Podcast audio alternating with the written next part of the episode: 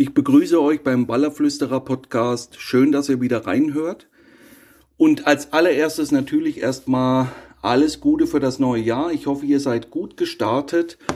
Und bevor wir dann wirklich in den kommenden Folgen wieder mit aktuellen Themen starten, mit Tourtagebüchern und so weiter, habe ich euch heute mitgebracht einen Vortrag Alles, was wir wissen. Das ist ein Vortrag, wo ich versucht habe, das Publikum mit einzubinden. Und da wir ja jetzt in keinem persönlichen Kontakt stehen, macht jeder für sich dann die einzelnen Fragen, beantwortet er sich selber. Mir ist immer wieder ganz sehr wichtig, dass man untereinander am meisten lernen kann. Sowohl aus den Erfolgen, aber auch aus den Misserfolgen, auch von anderen Anglern. Und dieser Vortrag, den habe ich zusammengestellt für die Wallermesse in Passau. Ich war auf der ersten Wallermesse in Passau damals, ja, lang, lang ist her. Und die letzten Jahre war ich selber gar nicht mehr fort. Und nun war es so, dass mich Carsten gefragt hat, ob ich ihn da unterstützen kann. Wir machen eine Workshop-Area und so weiter. Und auch, ob ich mit einem Vortrag dort, ja, auftreten könnte. So, jetzt wusste ich natürlich, dass eine Wallermesse ein anderes Publikum hat, wie zum Beispiel eine allgemeine Fischereimesse. Und von daher habe ich gesagt, okay, ich mache mal was, was wirklich, ich möchte fast sagen, noch nie jemand gemacht hat. Und zwar lege ich meine Zahlen offen. Immer wieder so ein Punkt, wo ich selber Kritik geübt habe in den vergangenen Jahren, natürlich da auch Kritik einstecken musste, dessen bin ich mir bewusst. Wenn man nichts fängt, ist man der Blöde, ganz klar, die anderen sind eh immer viel besser, ist ja logisch. Aber ich habe das schon immer dann gesagt, dass mir das Wichtige ist, transparent zu verkaufen. Es bringt euch nichts, wenn ich euch von den tollen großen Fischen erzähle und ihr wisst aber nicht im Hintergrund, waren da vier Leute draußen, waren es da zwei Teams, und so weiter und so fort. Das sind ganz viele Sachen, die ich äh, in der Vergangenheit immer mehr am Pranger gestellt habe. Und in diesem Vortrag habe ich dann wirklich mal das erste Mal, ja, auf Deutsch gesagt, die Hosen runtergelassen. Das ist natürlich nicht einfach. Ein Stück weit äh, setzt man sich dann natürlich auch selber als Guide unter Druck, ist ja logisch. Verkaufe ich nur die Touren, die gelaufen sind? Verkaufe ich alle Touren? Je nachdem. Und ich kann euch gleich eins vorwegnehmen. Ich habe auch extra bewusst Touren reingenommen, wo ich gar nichts hatte. Null. Natürlich, wie gesagt, steht man da immer ein bisschen doof dann da. Gibt ja viele Mitbewerber. Ich bin immer wieder erschrocken, wie viele Leute da Guiding-Touren anbieten, Guides vor Ort und so weiter. Es ist schon brutal. Auch Profi-Angler ja, die auf Deutsch gesagt ihre großen Fische, glaube ich, an der Hand noch abzählen können. Aber geht's denn immer um die großen Fische? Nein, darum geht's nicht. Und das versuche ich auch in diesem Vortrag. Es geht darum, immer und überall dauerhaft erfolgreich zu sein.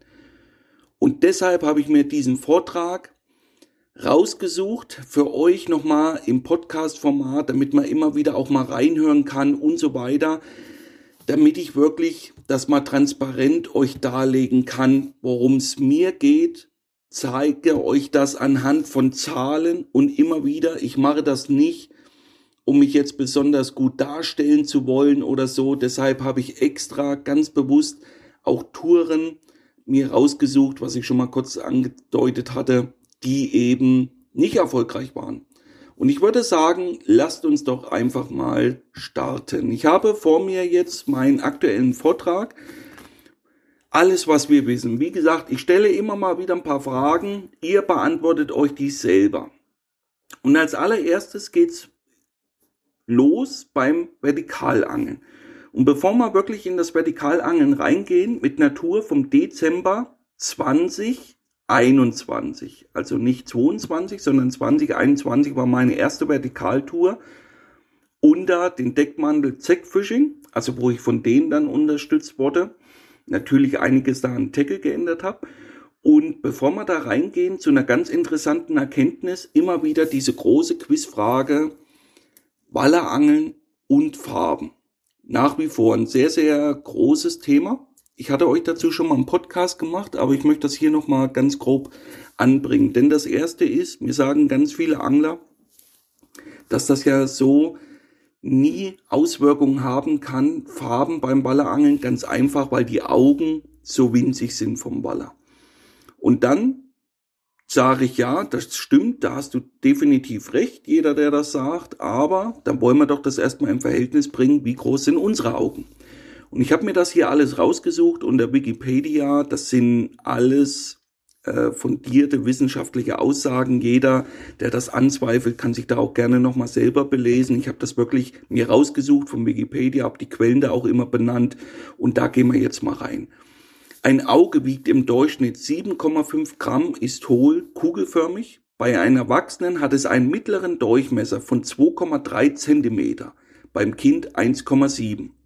Das Volumen beträgt 6,5 Kubikzentimeter. Die Gesamtoberfläche des Auges, Hornhaut plus Bindehaut der Lindenseiten auf deren Augenapfel beträgt circa 18 Quadratzentimeter. Das Sehen ist einer der bedeutsamsten Sinne, über den wir verfügen. Mit keinen anderen Sinnesorganen können wir annähernd so viele Informationen in kurzer Zeit aufnehmen. Man schätzt, dass 70 Prozent aller für den Menschen wichtigsten Informationen durch das Sehsystem, also Sehnerv, Sehzentrum etc. aufgenommen werden. Dabei ist es ein Drittel der Hirnrinde, der im Bereich des Gehirns für höhere Denkfunktion mit für die Bearbeitung, Verarbeitung von Bildinformationen beschäftigt. Insbesondere in der heutigen visuellen ausgerichteten Gesellschaft ist die Bedeutung gar nicht hoch genug einzuschätzen. Umso dramatischer fällt es denjenigen, der an Sehbehinderung oder gar Blindheit ja, leidet. Wie gesagt, das will ich erstmal nur im Raum stellen, damit wir da erstmal eine Zahl haben. Also, für uns sind die Augen definitiv mit das bedeutendsten, also eins der wichtigsten Organe, die wir haben, um Sachen überhaupt aufzunehmen. Alle Informationen, die von außen kommen. Und im Verhältnis zu unserer Körpergröße sind unsere Augen winzig.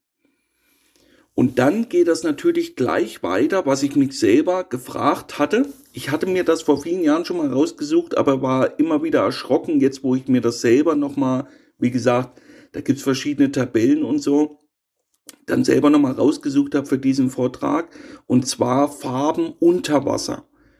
Und da habe ich euch jetzt mal mitgebracht eine interessante Tabelle. Das ist für einen Tauchsport relativ interessant. Gelb, Grün und Blau, beziehungsweise Violett, Ultraviolett sind die Lichtquellen mit besonders viel Energie. Deshalb sind es die Farben, die es ohne Behinderung am weitesten in die Tiefe schaffen. Im Wasser wird Licht absorbiert. In derselben Reihenfolge wie im Regenbogen. Von Rot nach Blau verschwinden somit die Farben. Schon ab 5 Meter Tiefe sind nur noch etwa 5% des Rotanteils vorhanden, wodurch rötliche Gegenstände, zum Beispiel Blut, scheinbar ihre Farbe verlieren und braun fast grau wirken. Auch so ein Punkt, ganz, ganz wichtig, immer wieder, ich habe ja den riesen Vorteil, dass ich selber jahrelang mit verschiedenen Farben schon immer experimentiert habe, schon immer gefischt habe und kann hier als erstes sagen, dass für mich Rot immer besser war, zum Beispiel wie Gelb. Und trotzdem ist es erstaunlich, wenn ich hier mir jetzt diese nüchternen Farbtabellen raussuche, je nach Wellenlänge des Lichtes dringen die einzelnen Farben unterschiedlich tief ins Wasser. Das hat man gerade schon. Je kürzer die Wellenlänge einer Farbe ist, desto tiefer dringt sie ins Wasser. Rot schafft es somit am wenigsten etwas tiefer. Kommt dann Orange und dann Gelb, Grün, Blau und Violett. Und jetzt kommen natürlich die einzelnen Meter. Das fand ich sehr, sehr interessant. Ab 5 Meter ist Rot nicht mehr zu erkennen. Circa ab 15 Meter Orange, ab 30 Meter Gelb und ab 50 Meter Grün. Fand ich sehr, sehr spannend, diese Tabelle, denn man müsste rein theoretisch davon ausgehen, dass dann Gelb viel besser sein müsste beim Angeln, wenn es um das Thema Farben geht. Aber ich kann euch sagen, für mich waren die gelben U-Posen schlechter wie rot über viele Jahre hinweg. Also nicht eine Ausnahme oder so. Und natürlich, bevor man hier jetzt diese Tabellen nüchtern analysiert, was sehr spannend ich finde, ist es natürlich auch wichtig, wie sichtbar ist im Wasser. Das ist natürlich ganz klar. Ich komme da auch noch, wie gesagt, gleich zu verschiedenen Beispielen aus der harten Praxis. Aber ich möchte ja wirklich versuchen, das von beiden Seiten zu durchleuchten. Eben mit dieser grauen Theorie, die Sachen, die für jeden einzusehen sind. Und rot zum Beispiel, also wenn ich einen Fisch in 10 Meter Wassertiefe oder in 8, in 6, wie auch immer, mit einer roten U-Pose fangen, hätte ich den auch mit schwarz fangen müssen. Ganz einfach, weil Rot unter Wasser ab 5 Meter nicht mehr zu erkennen ist. Ganz, ganz interessante Erkenntnis, wenn man die hier nochmal mit reinbringt. Ich habe ja jetzt seit, ja, guten Dreivierteljahr oder ein halbes Jahr ist es jetzt, grüne U-Posen getestet. Versuch macht klug. Ich habe gute Fische damit gefangen. Weiß und Grün haben mir konstant Fische gebracht. Bin da mittlerweile wirklich hängen geblieben. Das kommt dann auch später nochmal, wenn es um die nackten Zahlen geht. Aber hier war mir jetzt erstmal wichtig, euch ein Gefühl dafür zu geben, was wissenschaftliche ja, Erkenntnisse gebracht haben. Und jetzt kommen wir eben rein in die knallharte Praxis. So, und ihr seht natürlich jetzt nicht die einzelnen Bilder, aber ich kann euch jetzt meine Tabelle mal raussuchen. Und die Tabelle, die ich dann aufgeführt habe, ist mein Fangbuch vom Dezember und Januar. Da war ich 19 Tage auf dem Wasser. Im Schnitt 5 Stunden geangelt mit je drei Montagen. 31 Aktionen, davon konnten mir 23 Fische landen. Drei Fische auf einen weißen Bleikopf, zwei Fische auf einen schwarzen, 17 Fische auf grün. Das lasse ich, wie gesagt, nicht so stehen, denn hierbei ist wichtig, mehreres zu wissen. Das allererste, was wichtig ist bei dieser Darstellung, ist, dass ich im Dezember gut gefangen habe, aber in der zweiten Tourwoche. In der ersten, die war nicht so der Brüller, das waren dann insgesamt fünf Fische. Das war nicht so der Hit. Und davon hingen auch noch zwei seitlich passiert auch relativ selten. Es kommt vor, aber wie gesagt, dadurch, dass wir halt die Köder so ruhig führen, ich hoffe, für all diejenigen unter euch, die da wirklich mehr wissen wollen, ihr habt in den letzten Podcast das Vertikalangeln reingehört. Da erkläre ich dann ja ganz genau, wie ich das mache. Aber hier, wie gesagt, bei dieser Darstellung ist eben nicht wichtig, diese 23 Fische, sondern wirklich extrem auffällig gewesen, dass diese Fische wirklich ja, wie viel sind das? Das weit über die Hälfte auf grün kam. So, das ist ja das eine. Aber das andere, was wirklich wichtig ist, ich tausche diese Bleiköpfe aus. Ich habe, wie gesagt, im Dezember meine erste Vertikaltour gehabt, wo ich durch Zeckfishing unterstützt wurde. Ich arbeite ja jetzt für die und hatte natürlich jetzt den Vorteil, mit Grün überhaupt mal zu experimentieren. Ich wusste, dass es viele Italiener, aber auch osteuropäische Angler gibt, die auf Grün schwören. Das war mir seit vielen Jahren schon bekannt. Ich habe das halt nie selber in Erwägung gezogen. Und jetzt hatte ich halt alle Bleiköpfe im Einsatz. Und ich habe dann auch durchgetauscht. Denn sehr oft ist es halt so, dass derjenige, der wirklich am Echolot fischt, eher seinen Köder sehr oft am Fisch hat, wie eben der, der vorne in der Spitze steht. So, und ich tausche das dann aus. Also das ist schon mal das allererste. Ich habe dann nicht konstant diese 19 Tage die Route gehabt mit dem Grünbleikopf, damit ich besser fange, sondern ich tausche das dann aus. Meistens unbewusst. Die Routen stehen im Boot, ich tausche die dann einfach aus und du nimmst heute die und so weiter. Weil das Setup an sich ist immer gleich. Kette Tech vertikal mit 200 Gramm, Meter 70, VR5 drauf. Die Highline 043 Rigs und so sind immer dasselbe und ich tausche dann, wie gesagt, nur die einzelnen Farben aus. Und dann fand ich das sehr, sehr interessant, dass eben die meisten Aktionen auf diesen grünen Bleikopf kamen. Fand ich extrem spannend.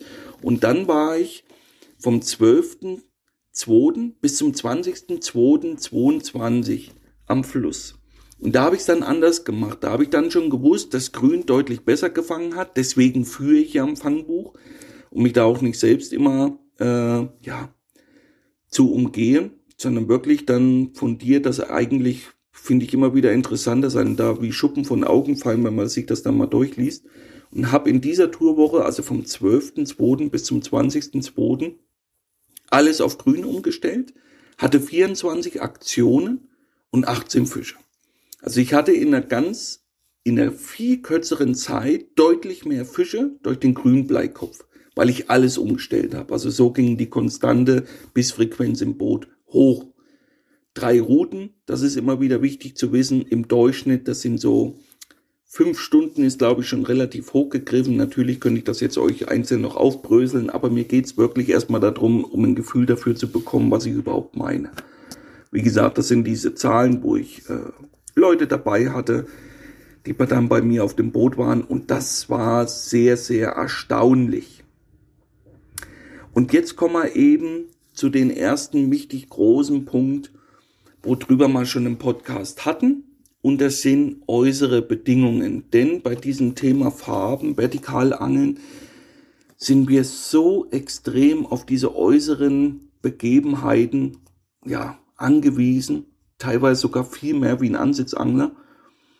Und deshalb ist es für mich immer wieder wichtig, das wirklich mal aufzubröseln. Und das habe ich auch hier in diesem Vortrag versucht zu tun. Und das allererste ist natürlich, alle von uns nutzen Apps. Ich selber kann euch nur empfehlen, ladet euch mal die Angelwetter-App runter. Die ist kostenlos. Gibt es dann auch eine Premium-Funktion, ist jetzt nicht unbedingt nötig, aber ich habe hier schon mal den riesen Vorteil, ich sehe, wie der Wind kommt anhand von der Karte.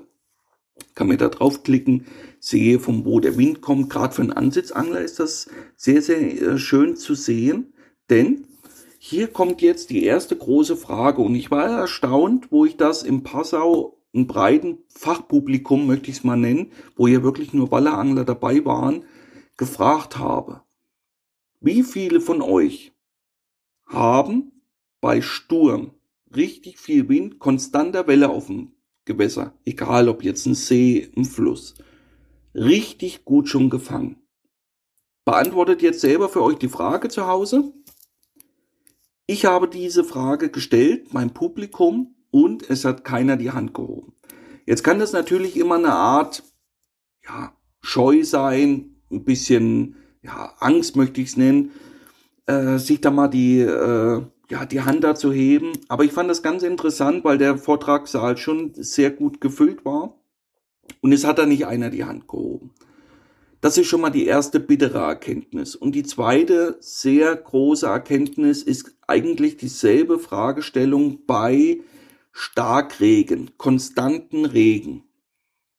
Ich habe die Erfahrung gemacht, im Regen selber sind die Bisse fast immer Richtung Null, außer in Regenpausen, wo es dann so nieselt noch. Es ist nicht der Regen konstant vorbei, aber es regnet noch.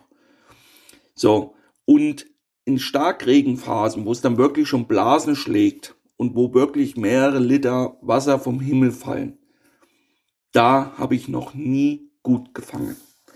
So. Und diese Wetterphänomene sorgen immer wieder für ein Phänomen überall. Und das ist wechselndes Wasser. Und das hat nicht immer wieder damit was zu tun, dass dann ein Gewässer um mehrere Meter ansteigt. Das ist ja für viele ein Hochwasser dann. Nein, das meine ich erstmal gar nicht. Das allererste, was sich ändert, sind die Sichtbarkeiten vom Wasser. Wasser wird angetrübt. Ich sage dazu immer sehr gerne staubig. Staubig ist für mich immer noch ein Wasser, wo ich auch sehr cool beim Vertikalangeln fangen kann. Meistens haben wir eigentlich dieses Phänomen, wenn starkes Hochwasser war. Dann klar der Fluss in verschiedenen Etappen wieder auf, weil sich die Segmente langsam wieder ablagern. Und da gibt es dieses staubige Wasser. Denn wenn wir wirklich einen Wetterumschwung haben mit viel Wind in Verbindung mit Regen, gehen meistens die Fänge schon viele Tage vorher fast auf Null, auch beim Ansitzangeln. Und dann ändert sich das Wetter, der Regen kommt, es zieht der Sturm auf und mit dem wechselnden Wetter fällt natürlich auch das Barometer, der Luftdruck. Und dann, wie gesagt, haben wir mal Dauerregen, je nach Wetterlage auch mal einige Tage. Und in diesem Wetterphänomen hat auf meinem Vortrag keiner gesagt, ja, ich habe das schon richtig abgeräumt. Es gibt eine kleine Besonderheit bei diesem Wetterphänomen. Wird vielleicht der eine oder andere von euch auch gleich im Kopf haben. Das ist der Hochsommer der Hochsommer, da komme ich später nochmal drauf zu, Da ist es ein bisschen anders, aber bei normalen Bedingungen, konstante Wassertemperatur oder warm werdendes Wasser oder auch im Herbst, das ist jetzt erstmal egal, ist es halt immer so, dass diese wechselnden Bedingungen, gerade so Starkregen über mehrere Tage hinweg, selten gut sind, um konstant Fisch zu fangen. Und hier komme ich mal zu einem Beispiel aus einer Mai-Tour. Die Mai-Tour ging in der zweiten Wochenhälfte ja, von fast frühsommerlichen Temperaturen um die 30 Grad schlagartig nach unten mit Dauerregen und Sturm. Der kam dann auch und in dieser Nacht beziehungsweise an diesem Tag, es waren dann insgesamt ja fast 30 Stunden Dauerregen in Verbindung mit viel Wind, ist das passiert, was halt die Erfahrung mir schon die letzten Jahre immer wieder gezeigt hat, die Bisse waren fast null. Wir konnten in dieser Phase noch ein ja, so 1,20 Meter Fisch verbuchen, aber ansonsten war es da rum. Die Tour war auch rum, aber aufgrund des starken Regens über so einen langen Zeitraum hinweg in Verbindung mit dem vielen Wind war ich mir schon dessen bewusst, dass sich das Wasser ändern wird. Und mit diesem wechselnden Wasser und weil die Tour auch rum war, habe ich gesagt, Mensch, ich probiere das einfach mal aus und gehe nochmal eine Nacht fischen. So, mittlerweile haben wir alle Wasserstands-Apps und so weiter und konnten schon sehen, dass da ein bisschen was am Wasser kommt. Und bevor sich Wasser ändert, war natürlich auffällig, dass sich das Wasser eintrübt, relativ stark. Ich habe dann am Morgen die Montagen reingeholt, habe dann schon einen Bereich im Kopf gehabt, den ich probieren wollte. Klassischer Überschwemmungsgebiet vom Po, wo auch bei Normalwasserständen noch Wasser ist sehr flach dann aber und erst ab einer gewissen Wasserstandshöhe läuft das dann da durch, wo sich Futterfische reinziehen, prädestinierter Platz für steigendes Wasser, aber auch fallendes Wasser, Hochwasser generell. Und so habe ich dann diesen Platz am späten Nachmittag bezogen, wo meine Gäste dann wieder unterwegs waren. Die waren dann auf dem Weg nach Hause. Und das Wasser war kaffeebraun, richtig schlammbraun durch diesen starken Regen. Wasser war schon über einen Meter fast dann gekommen im Laufe nur dieses Tages ging dann in dieser Nacht weiter, nochmal 1,50 Meter 50 on top, also insgesamt 2,50 Meter, kaffeebraunes Wasser, viel Schaum, viel Dreck. Aber wo ich meinen Augen nicht getraut habe, wo ich dann abends meine Montagen ausgelegt habe, das Wasser war fast 5 Grad kälter. Und das ist dann halt auch wieder so ein Punkt, ich konnte in dieser Nacht einen Biss verbuchen, einen guten Fisch da fangen, aber für die Bedingungen war das viel zu wenig. Viele von euch, die da selber schon mal unterwegs waren, wissen, was da möglich ist. Und da sieht man eben wieder Folgendes. Wenn ihr zu Hause gewesen wärt, hättet diese Wasserstandsprognosen gesehen, wären ganz viele auf den Zug aufgesprungen, geil, steigendes Wasser, da geht's jetzt richtig ab. Was man aber eben nicht gesehen hat im Internet, ist, dass aufgrund des Regenwassers, das ja viel kälter war wie der Fluss, also wir sind von 19 Grad frühs bis abends auf knapp 14 wieder runter, nur durch dieses starke Regenwasser. So, und dann können euch, können sich alle von euch da draußen selber die Frage beantworten, wenn es um das Thema Fische geht, wie gut sind die dann unterwegs? Das sind wechselwarme Tiere und 5 Grad schlägt die natürlich schon heftig aufs Gemüt. Andersrum kann es natürlich, da komme ich immer wieder drauf zurück, später noch bei dieser Sommertour auch anders wirken, dass die dann richtig erst unterwegs sind, aber in dem konkreten Fall hat es dann eben wieder gedauert, bis der Fluss zurückgegangen ist, wo die unterwegs waren. Und das ist immer wieder ganz wichtig, alles in einen gewissen Kontext zu sehen. Nicht einfach nur geil und steigendes Wasser und das ist ja dann Selbstläufer. Alle Barometer zusammen sehen. Und da komme ich gleich zum nächsten Barometer, auch heiß diskutiert immer wieder, Mondphasen. Ja, der Vollmond, ein Thema, was immer wieder diskutiert wird. Ich weiß gar nicht warum, aber die einen legen sich ihren Urlaub nur so. Mir sagen Leute ab, wenn es da kein Vollmond ist, fahren wir nicht und so weiter. So, und dann ist natürlich immer wieder die große Quizfrage, wie viel große Fische habt ihr im Vollmondphasen gefangen? So. Wenn da natürlich ein Ausnahmefisch dabei war, erinnert man sich sehr lange an diesen zurück. Aber macht doch mal ganz einfach für euch wieder selber die Beantwortung, wie viele Nächte wart ihr im Vollmond draußen und wie viele Nächte davon hat's richtig geknallt. Wenn ihr es ehrlich und realistisch betrachtet, kann ich euch eigentlich jetzt schon die Antwort sagen, meistens war da gar nichts. Warum war da nichts? Die Fische reagieren schon extrem auf Mondphasen, das will ich nicht abstreiten. Aber das allererste, was dabei wichtig ist, die äußeren Einflüsse sind wichtiger wie eine Mondphase. Ganz wichtig, ihr könnt zur besten Mondphase da sein. Wenn so ein Kälteeinbruch kommt zum Beispiel, dann ist dem Fischen auch bei dieser tollen Mondphase das Maul vernagelt. Allererster Punkt. Zweiter Punkt ist, bei Mondphasen ändern sich Beißzeiten ganz, ganz wichtig immer wieder zu verstehen. Ich sehe das immer wieder als wirklich ein Phänomen an am Po, dass Leute dann eben in dieser Vollmondphase buchen, die wollen dann am Wasser sein und sitzen dann so bis 15 Uhr im Camp, haben da schön gegessen und so weiter, dann gehen die raus und gucken mal, um was machen wir heute. Und wir müssen dann so die Routen auslegen, habe ich jetzt mehr wie einmal gesehen, auch im Herbst erst wieder dass wir zum Dunkelwerden fertig sind. So, weil wir ja im Vollmond gebucht haben. So, Vollmond, Selbstläufer knallt ja eh, ist ja logisch. So, und auf einmal kommt irgendwann die große Ernüchterung, dass eben diese Vollmondphase dann doch kein Selbstläufer war und diese Massenfänge an großen Fischen doch nicht vorhanden waren. Aber man fühlt sich dann bestätigt, weil das ein oder andere Team dann doch einen dicken Fisch postet. Aber hier kommt natürlich das allererste, was dabei wichtig ist, ist die Phase, wo die Fische dann unterwegs sind. Und in der Vollmondphase, wo der Mond zunimmt und auf voll geht, ist es immer der späte Nachmittag die beste Beißphase. Und das kann, oder was heißt das kann? Das fängt meistens so 16 Uhr an und geht meistens bis 19, 20 Uhr. Da sind die unterwegs. Wer in dieser Zeit Plätze sucht, Routen auslegt, verbaut sich sehr oft seine eigenen Chancen auf den Big Fish weil wir natürlich diese Plätze auch relativ schnell in Unruhe versetzen können, gerade beim, äh, beim Ansitzangeln.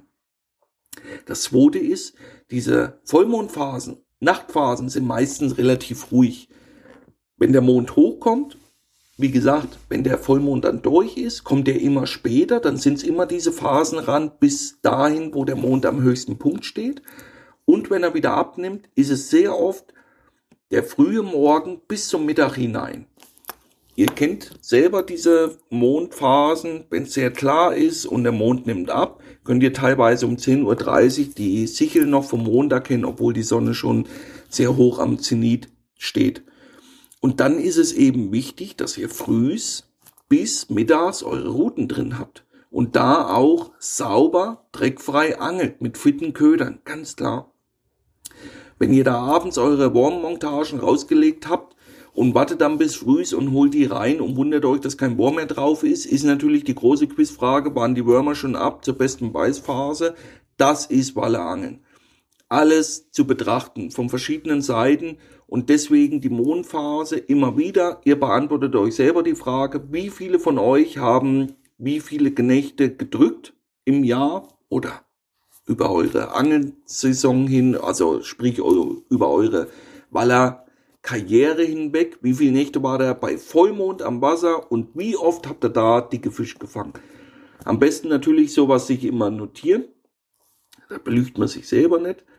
Und dann das in ein Verhältnis sehen. Wie gesagt, ich weiß es definitiv, dass sich bei Mondphasen die Beißzeiten ändern. Ich nutze sehr gerne den Mond, aber in allen Konstellationen. Also die zunehmende Phase ist genauso geil wie die abnehmende, aber auch der Vollmond Wichtig, wie gesagt, sind für mich äußere Parameter und dann gehe ich das in verschiedenen ja, Sessions dann durch, angel da auch verschieden, also von Ruheplatz über Fressplatz und so weiter, probiere da viel aus, aber habe dann eben halt auch gerade, wenn ich dann weiß, diese Mondphasen sind, die Routen zu einer gewissen Zeit am Start, am Rennen, also fahrt dann nicht tagsüber umher, sondern sitzt dann auch mal Plätze aus. Und da kommen wir gleich zu der Frühjahrssession. Fand ich auch ganz, ganz interessant. Und deswegen habe ich euch das mit reingebracht. Anfang März. Ich war Anfang März am Po unterwegs. Vom 5.3. bis zum 19.3. So, und was hierbei wichtig ist, ist der Anfang. Und der Anfang war halt so, dass es schweinekalt noch war. Anfang März in Italien. Das war meine erste Tour Ansitzfischen. Ich habe mich gleich, weil das Wasser klar war, niedrig, dafür entschieden, die Teams aufzutrennen. Ich hatte drei Gäste mit, das mache ich dann sehr gerne. Setze zwei Jungs auf ein Leihboot, meistens in Strukturen hinein, die eben vom Ufer so gut wie nicht befischbar sind, weil eben kein Uferplatz dort ist. Brücken, Steinpackungen, steile Naturufer, wie auch immer, gibt's tausend Möglichkeiten. Und ich befische damit einen Gast einen Platz vom Ufer aus, wo ich denke, das sieht ganz gut aus und versuche gleich immer folgende Sachen. Ich fische dann 4-4, also vier Routen auf dem Boot, vier Routen am Ufer. Und wenn ich am Ufer sitze, lege ich zum Beispiel vier Routen von 1 Meter bis 4 Meter und vom Boot aus von 4 Meter zum Beispiel bis 8 Meter. Und so probiere ich das halt aus. Und dadurch habe ich halt in einer relativ kurzen Zeit ganz schnell Aha-Erlebnisse. Und diese Aha-Erlebnisse möchte ich mit euch teilen, weil die sind extrem Entschuldigung, extrem interessant, glaube ich, für euch zu wissen. Wie gesagt, es war schweinekalt, ich habe das getrennt, wir haben so geangelt, so geangelt und es lief einfach nicht wirklich. Wir haben Fisch gefangen, ja, jammern auf hohem Niveau. Es waren schöne Fische, 1,70 Meter, aber ein Fisch am Tag. Fertig. So, dann habe ich Strukturen beangelt, wo ich mir relativ sicher war, das ist klassisches Frühjahrsangeln, große Sandbänke, Flachwassergebiete, gebrochene Strömungswasser ist im Durchschnitt ein, teilweise sogar zwei Grad wärmer gewesen. Wir haben das dann wieder zusammen alle beangelt, weil auffällig war, diese strukturreiche Wasser lief bei mir nicht wirklich. Es hat zwar Fisch gebracht, aber es war definitiv viel weniger, wie ich mir eigentlich erhofft hatte. Und auf der Sandbank, das lief ein bisschen. Da kamen ein paar Aktionen, wir konnten da Fisch fangen, war auch ein 2 Meter Fisch dabei. Und in der zweiten Tourwoche ist was ganz Interessantes passiert, was für mich auch wieder ein Aha-Erlebnis war. Ich habe eine sehr geile äh, Sandbank für mich entdeckt, habe da gesagt zu meinen Jungs, das sieht mega aus, ich bin da voller Zuversicht, dass wir hier sehr gut fangen können. Auch die Chance auf einen großen Fisch, weil das von der Struktur her sehr geil war. Auch hier immer wieder wichtig. Nochmal, ich will das immer wieder versuchen zu betonen.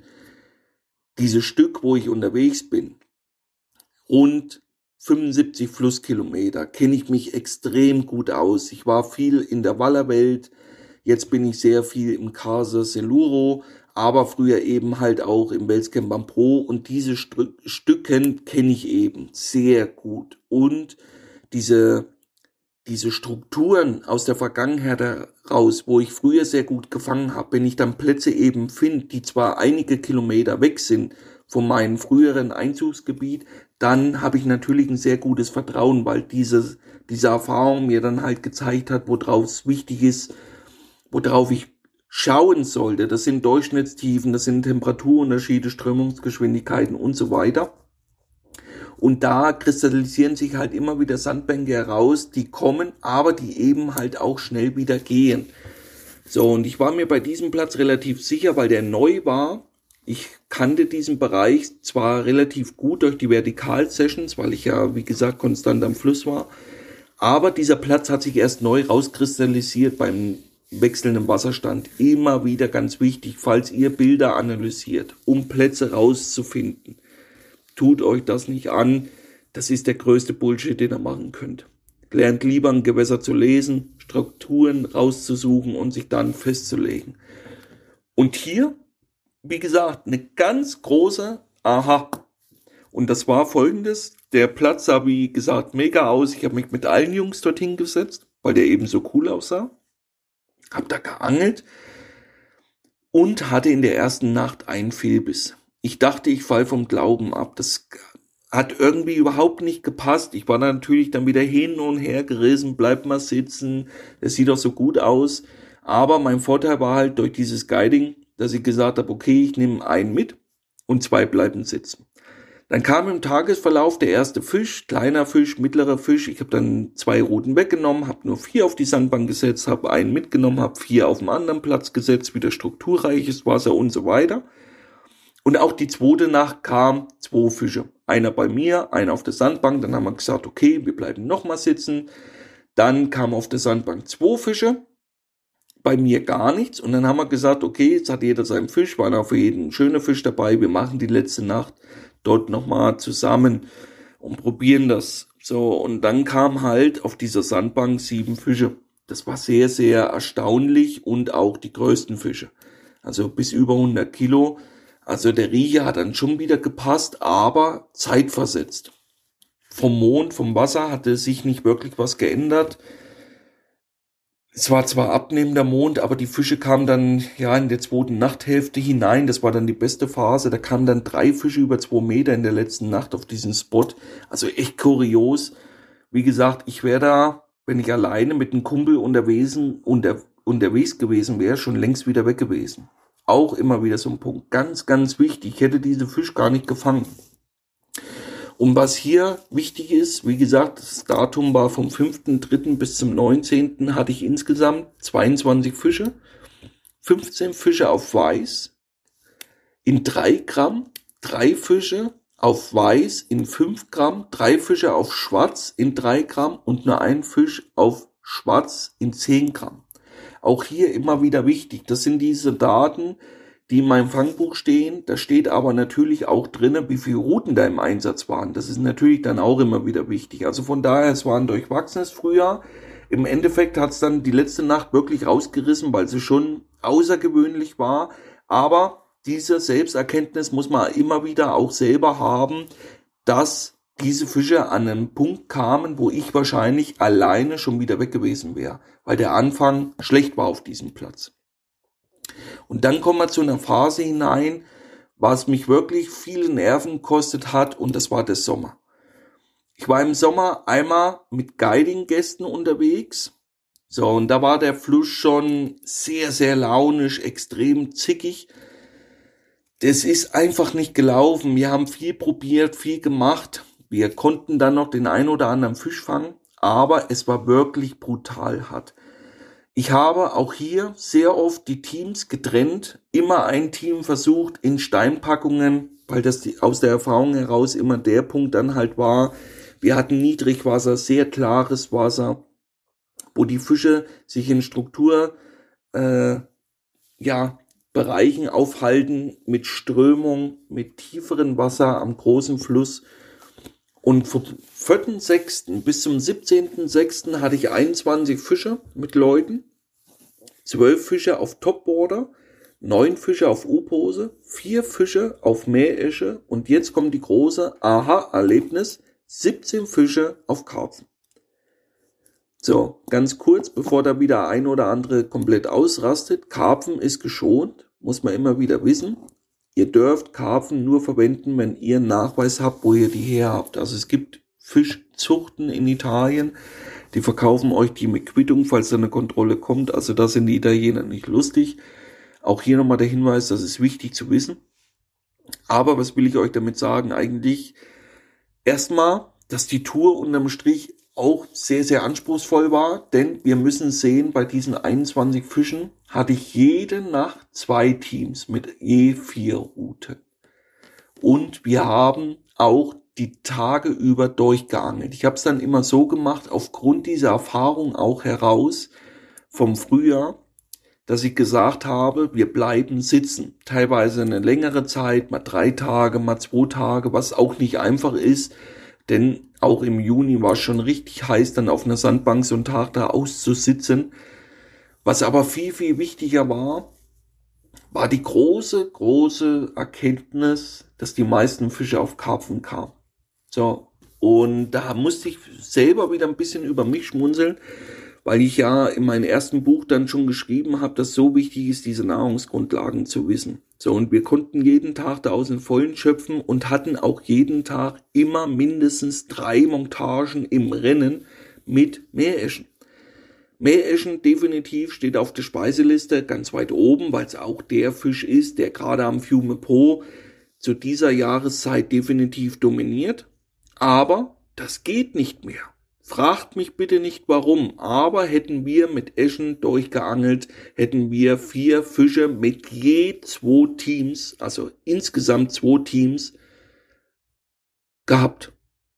Also nochmal ganz, ganz wichtig. Das heißt, wir hätten zwei Fische gehabt für 14 Tage pro Team hochgerechnet. Und 17 Fische kamen auf Karpfen. Das fand ich extrem spannend, wieder diese, diese Erkenntnis zu haben, dass eben sich verhalten, ich weiß nicht, ob sich das ändert, das ist vielleicht zu hoch gegriffen, aber dass es eben Phasen gibt, wo es so wichtig ist, zu probieren, dran zu bleiben, zu experimentieren. Und ich will euch auch als allererstes sagen, warum ich überhaupt dann mit Karpfen gefischt habe. Ich mache das sehr häufig so und fische Meereschen dort, wo sie sich erstens aufhalten, das ist logisch, Sandbänke, Sandabrisse und fische diese Topwater. Aus mehreren Gründen. Das eine ist, eine Meeresche ist ein Oberflächenfisch, also der ist immer relativ nah an der Oberfläche zu finden, sehr oft. Das zweite ist natürlich, weil er nehmen die auch meistens an der Oberfläche dann auf, weil die dies gewöhnt sind, dass die oben stehen. Und das dritte und für mich auch einer der wichtigsten Punkte, ich kann die regelmäßig kontrollieren. Denn Meereschen sind extrem sensibel und deshalb fische ich die, wenn es geht, Topwater. Ich kann da jederzeit hinfahren, heb die an, okay, das passt alles und lass die wieder runter, beziehungsweise wenn da was mit den Köder ist, kann ich eine neue montieren. Wir dürfen da noch mit lebenden Fischen und von daher auch einer der wichtigsten Punkte, warum ich dann mehr Escher ein Topwater-System einsetze. Bei den Karpfen weiß ich, wenn ich die drauf hänge, die sind fit am nächsten Morgen, wenn ich die Ruten ordentlich auslege, also die Montagen. So, und deswegen setze ich die dann sehr gerne ein, gerade in strukturreichem Wasser, wo mal Strömung ist, tieferes Wasser und so weiter und so fort. Und deswegen gehe ich jetzt hier gar nicht auf die Farbe ein, denn die meisten Fische kamen eben auf Topwater, also Oberfläche. So, aber ich habe dann aufgrund der ersten Erfahrung mit Karpfen, dass nur diese Karpfen krumm gingen, dann schon Karpfen an die Oberfläche gehangen. Wie gesagt, ich wollte das eigentlich dann ausprobieren und erst hinten raus hat man dann wirklich gemerkt, die meisten Bisse kommen auf Karpfen. Ganz, ganz, ja, große, wichtige Erkenntnis. Wie gesagt, das wollte ich euch definitiv nicht vorenthalten. Und jetzt zur Natur, die mich viele Nerven kostet hat. Vom 16.07. bis zum 20.07. Und da sage ich euch ganz schnell das Ergebnis und das war null. Ich hatte da kein Biss, nichts. Das war mein Familienurlaub. Ich war da unterwegs. Wie so oft kommt dann eins zum anderen. Erst ein bisschen Eschen angeln, bisschen Karpfen angeln und natürlich dann irgendwann auch hier vier Tage Waller angeln. Was man aber selber bei diesem Datum gar nicht sieht, ist halt dieser Nervenkrieg, der Weg dahin. Denn es sind nicht nur vier Tage oder Nächte gewesen, wo ich nichts hatte, sondern eben halt auch fast vier volle Tage, wo ich alles versucht habe, um überhaupt einen Biss zu bekommen. Und das fängt damit an, ich war unterwegs zum Karpfenangeln, zum Mährischen Angeln. So fangen wir immer an, damit die Kleine ein bisschen beschäftigt ist. Das macht Spaß, kurzweiliges Angeln. Wassertemperatur im Durchschnitt zwischen 29 31 Grad. Der Fume Pro war zu jener Zeit 4,40 Meter unter Null tiefste Punkt und er war grasgrün. Der war nicht mehr klar, der war flockig durch Blaualgen. Und die erste krasse Erkenntnis in den ersten Tourtagen, also Urlaubstagen, war, wir fangen keine Mäheschen mehr. Brutal. So. Und das wird halt deshalb so brutal, weil man Eschen zu Hunderten sieht, tausendfach mit dem Boot fangen kann, aber sobald man Köder da durchgezogen hat, ein paar Zupfer mal hatte, aber keine Fänger hatte. Das war so heftig, auch für mich wieder, fürs eigene Gemüt, mit der Kleen dann dazustehen, so viele Fische zu sehen und keinen zum Biss bewegen zu können. Und dann kam drei Tage Karpfenangeln, da konnte man ein paar Fische fangen, aber es war, wenn man den Fiume Pro kennt, ganz, ganz, ganz schlecht. So, und dann ging es natürlich weiter. Ich hatte jeden Tag in bestimmten Bereichen Waller gestapelt, einmal mit dem Echolot, aber auch einfach durchs Beobachten des Wassers gesehen, weil die in regelmäßigen Abständen hochkam, eine Art Rollen, entbuckeln, meistens mit offenem Maul, und Schwanzschlagen, teilweise noch hinterher, aber kein Rauben sehen konnte. So, und diese Bereiche, wie gesagt, haben mich dann angefixt, weil ich selber dann wissen wollte, ob ich die fangen kann. Dann habe ich es vertikal probiert. So, da haben sich zwei Bereiche rauskristallisiert, wo, wie gesagt, Fische gestapelt waren, übereinander, hatte den ein oder anderen Kontakt mit der Rute, sprich, wo ich die Schnur über Waller gezogen habe, das merkt man dann, das ruckt so rein, aber das waren definitiv keine richtigen Attacken. Dann habe ich probiert, mit dem Wallerholz Fische an den Köder zu bringen. Ist mir auch nicht gelungen. Fische sind zwar gekommen an Köder, aber auch kein Biss, deswegen dieser Nervenkrieg. Und auch deshalb waren diese vier Tage viel, viel intensiver für mich, wie es eigentlich sich so darstellen lässt. Das waren vier Tage harter Blenk und dann natürlich war die letzte Instanz nach dem Versuch noch zu schleppen.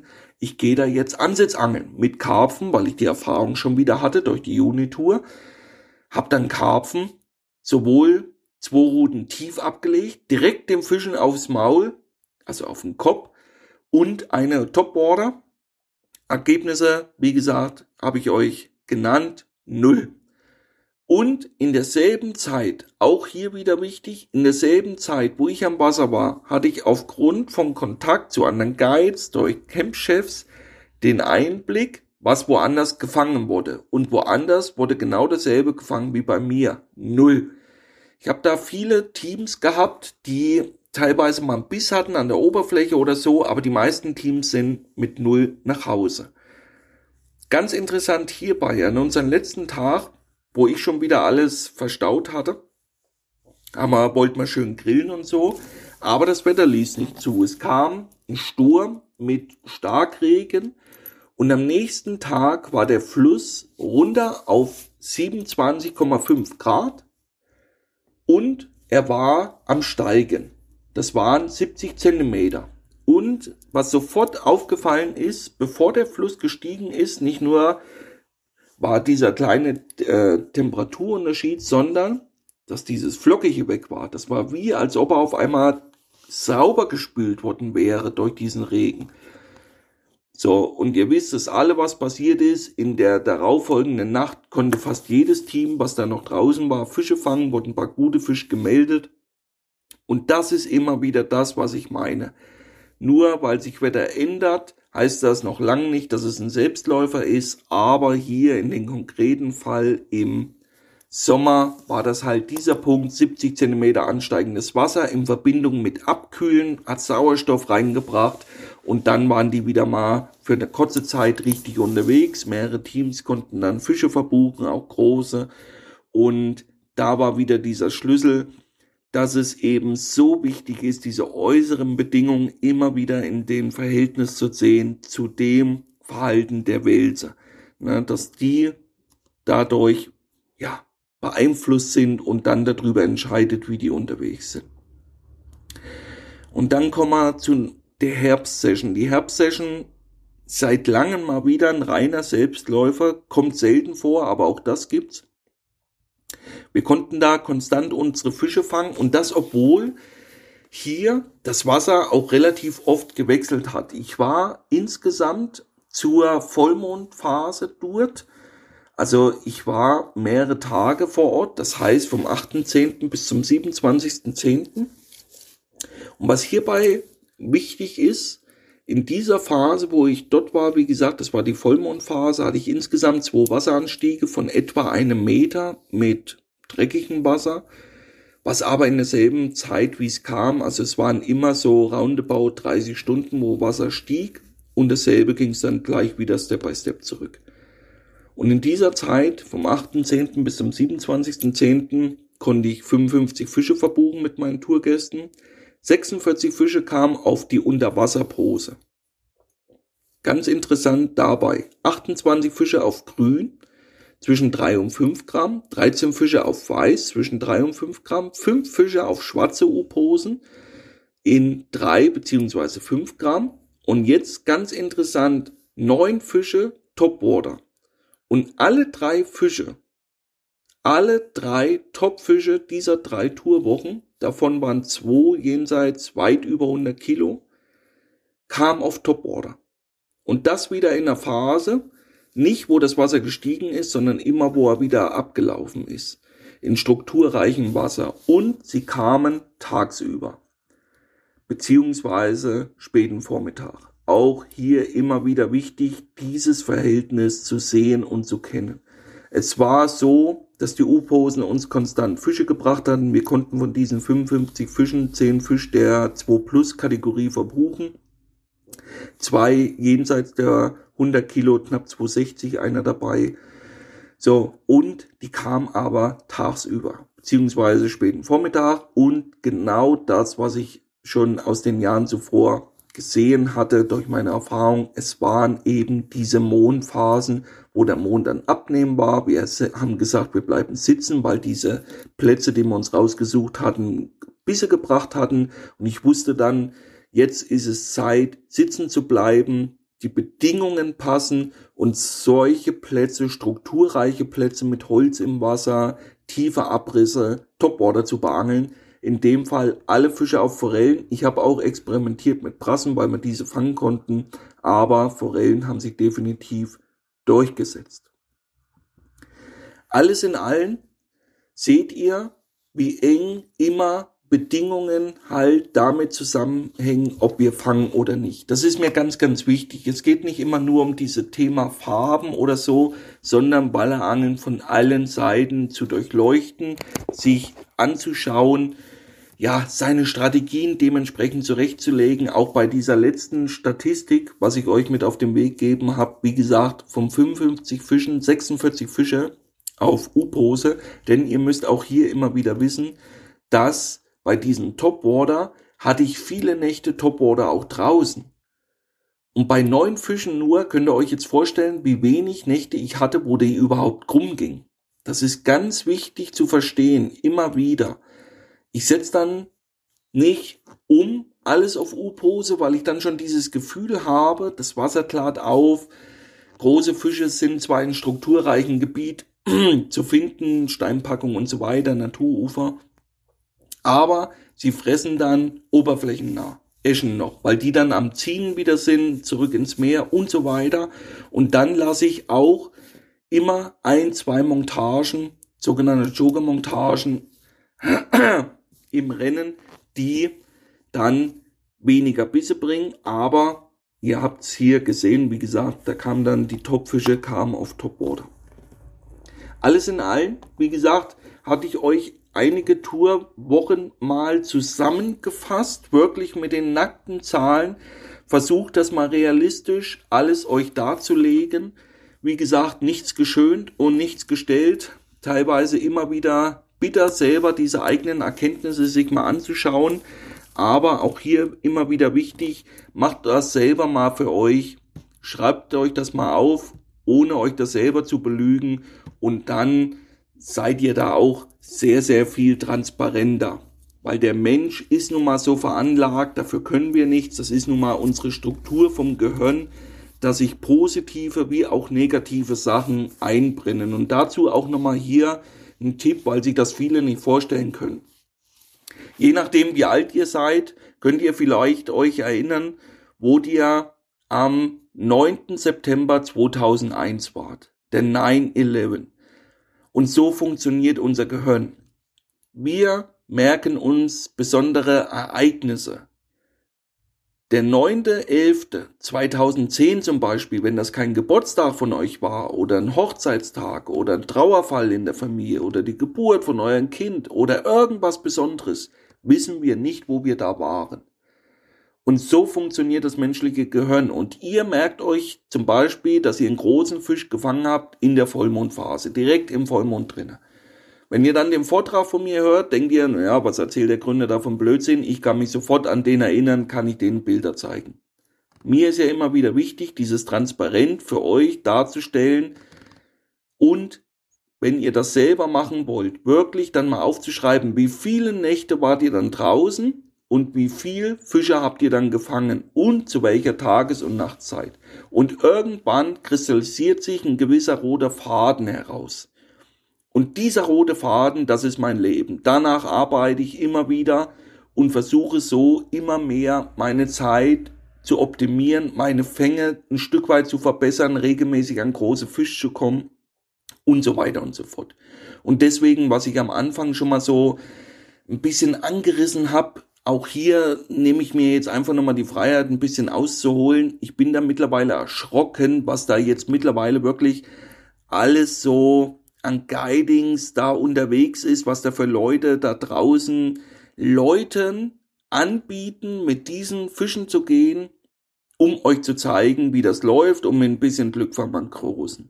Natürlich gehört Glück dazu, das steht für mich außer Frage, das ist Angeln, aber wir können ganz viele Barometer schon auf ein Minimum reduzieren, um, um, um auf unser Glück nicht mehr ganz, ja, uns so sehr verlassen zu müssen. Und deswegen immer wieder, wenn ihr Interesse an Guidings habt oder sonst irgendwas oder von Leuten euch Rat einholt, fragt doch einfach dann, wie oft hast du das gemacht und wie waren die Resultate. Ich will da nicht wissen, hat der Mann 260 gefangen. Das interessiert mich ehrlich gesagt null. Mir kommt es dann darauf an, wenn einer konstant draußen war, wie viele Tage war der draußen, wie viele Fisch und so weiter. Das ist für mich viel, viel wichtiger wie irgendein Big Fish oder dann einmal zwei Big Fish. Ja, daran kann der sich entsinnen. Aber dass der dann 20 Nächte einmal geblenkt hat an einem anderen Gewässer, ja, das verraten sie dann eben nicht. Oder es wird dann halt super verkauft oder anders, bis wie ich. Und das ist das, was ich immer wieder am Pranger stelle. Und wie gesagt, deswegen wenn ich das am Pranger stelle, muss ich dann halt auch diese Eier haben, um hier meine Fänge zu dokumentieren. Ich habe euch das dann auch gesagt, dass ich Gruppen aufgetrennt habe, um das zu probieren, gerade in der Sommertour, weil die wirklich sehr durchwachsen, sehr zäh war, undankbar, sage ich dazu. Aber ich habe das eben nicht ins Laufen bekommen. Und diesen Schneid muss man dann eben auch haben. Natürlich auch auf die Gefahr hin, dass dann Leute sagen, oh, was soll ich dann da so viel Geld bezahlen? Aber im Endeffekt das ist mir wichtig. Das wollte ich mit, äh, mit diesem Vortrag euch zeigen. Für die kommenden, ja, Podcast-Folgen steht noch einiges hier auf dem Zettel und immer wieder nochmal für mich der Hinweis an euch. Macht einfach mal Themenvorschläge. Was wollt ihr mal wirklich hören? Was sollte man mal auf den Grund gehen? Könnt ihr eventuell diese Fragen, die ich euch gestellt habe, komplett widerlegen? Habt ihr schon konstant gut gefangen im Regen? Und hier auch wieder wichtig, im Regen. Ich habe Leute, die schreiben mir dann, ah, und bei uns am See geht's nur, wenn's regnet. So. Mag sein. Aber hier ganz, ganz wichtig, wieder Folgendes zu wissen. Ist diese Wetterphase so, dass ihr euch Starkregen raussucht, um dann an das Wasser zu fahren, weil ihr genau wisst, das läuft immer. Und genau das ist das, was ich meine. Wie viele Nächte habt ihr gemacht im Starkregen? Wie viele Tage davon habt ihr gefangen und wie viele nicht? Und irgendwann kristallisiert sich das raus. Das ist die ganze Message. Wie gesagt, die Hosen sind unten. Die ziehe ich mir jetzt langsam mal wieder an, denn es ist ja kalt draußen. Für mich geht's dann schon weiter in die Vertikalsaison.